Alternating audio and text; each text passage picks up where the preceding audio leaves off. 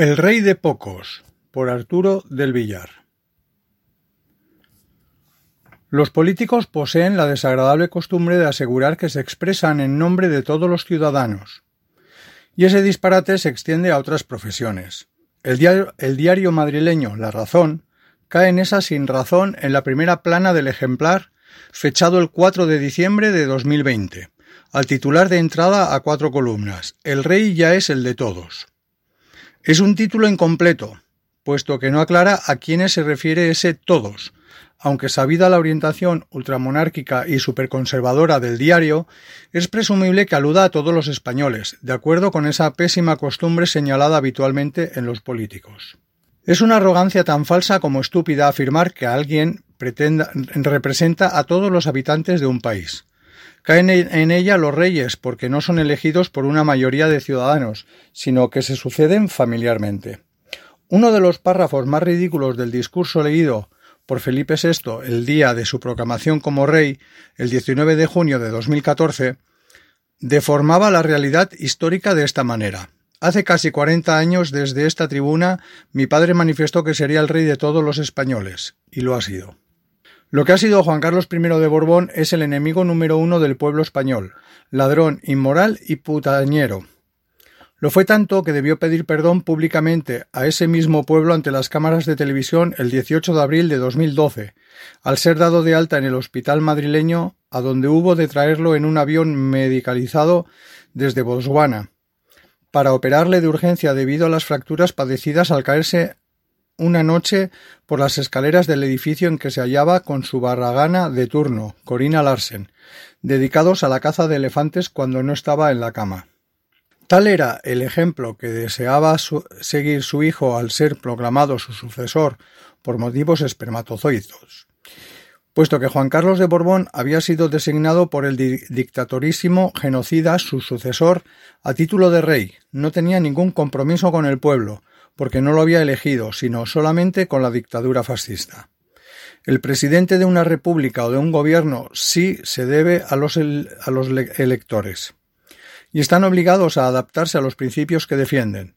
Pero un rey no necesita hacer más que cantar las alabanzas de su predecesor, aunque sea el mayor sinvergüenza de la historia, sin otro requisito que procrear un sucesor para continuar la dinastía. En el caso de no poder hacerlo legítimamente, les cabe el recurso de solicitar la colaboración de los vasallos, como hizo reiteradamente la golfísima Isabel II de Borbón. Reyes y monárquicos.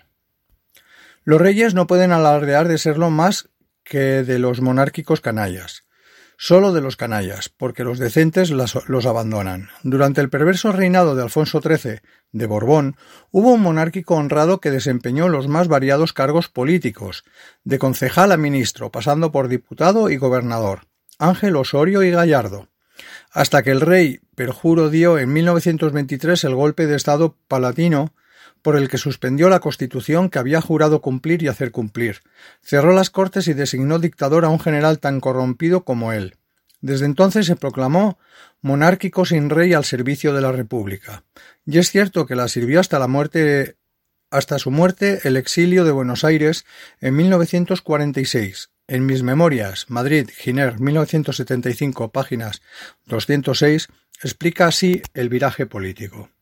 ¿Qué me faltaba a mí para seguir siendo siéndolo monárquico con igual eficacia que en años anteriores? Sencillamente me faltaba una cosa, me faltaba el rey. ¿Por qué?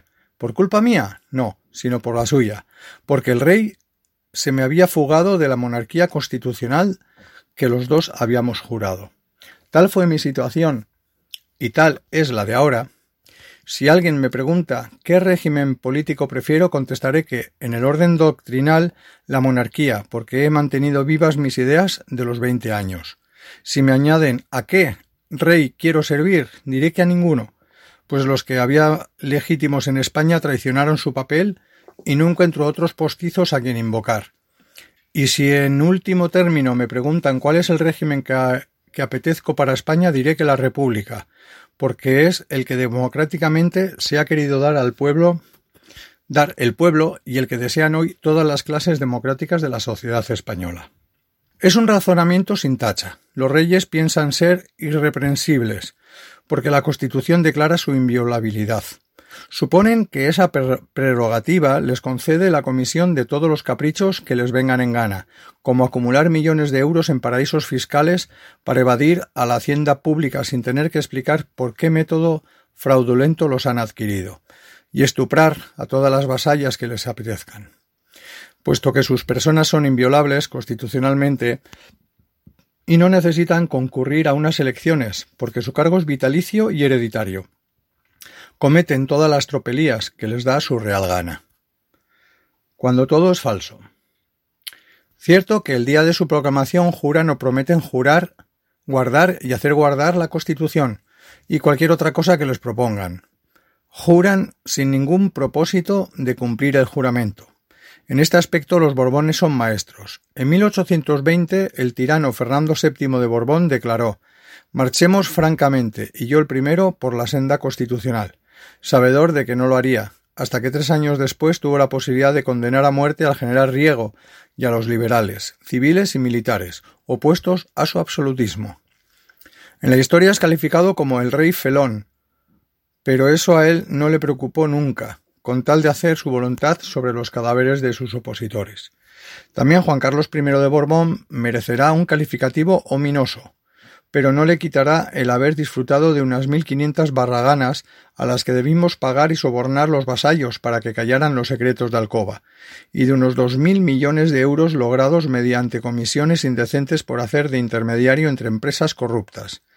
Un refrán castellano sugiere para estos casos que le quiten lo bailado. Es decir, lo gozado y lo robado, sin que nadie se atreviese nunca a censurar esa actuación mantenida durante treinta y nueve años. A eso dedicó su reinado el que prometió ser el rey de todos los españoles el día de su proclamación. De todos, por supuesto, para que todos pagásemos sus vicios con nuestros impuestos. De todos, naturalmente, para impedir que pudiéramos manifestarnos críticos con su manera de reinar. Su promesa fue falsa, como todo en su reinado. Es falso que un rey pueda serlo de todos, aunque lo publique un diario en su primera plana, porque los vasallos honrados lo rechazarán, aunque por su ideología sean monárquicos, al contemplar las corruptelas en las que inevitablemente se envuelve. La monarquía tuvo su razón de ser en la antigüedad, como una herencia de los sentimientos tribales primitivos, pero es intolerable en una sociedad moderna. Los pueblos tienen que poseer la facultad de, decir, de decidir su destino, de elegir al jefe del Estado y de someterlo a su control, para considerarse libres. La República gobierna sobre ciudadanos, la monarquía sobre vasallos. Arturo del Villar, presidente del colectivo republicano Tercer Milenio. Nota. El artículo es responsabilidad de su autor o autora. Nosotros solo somos el medio que permite libremente expresarse a sus autores o autoras.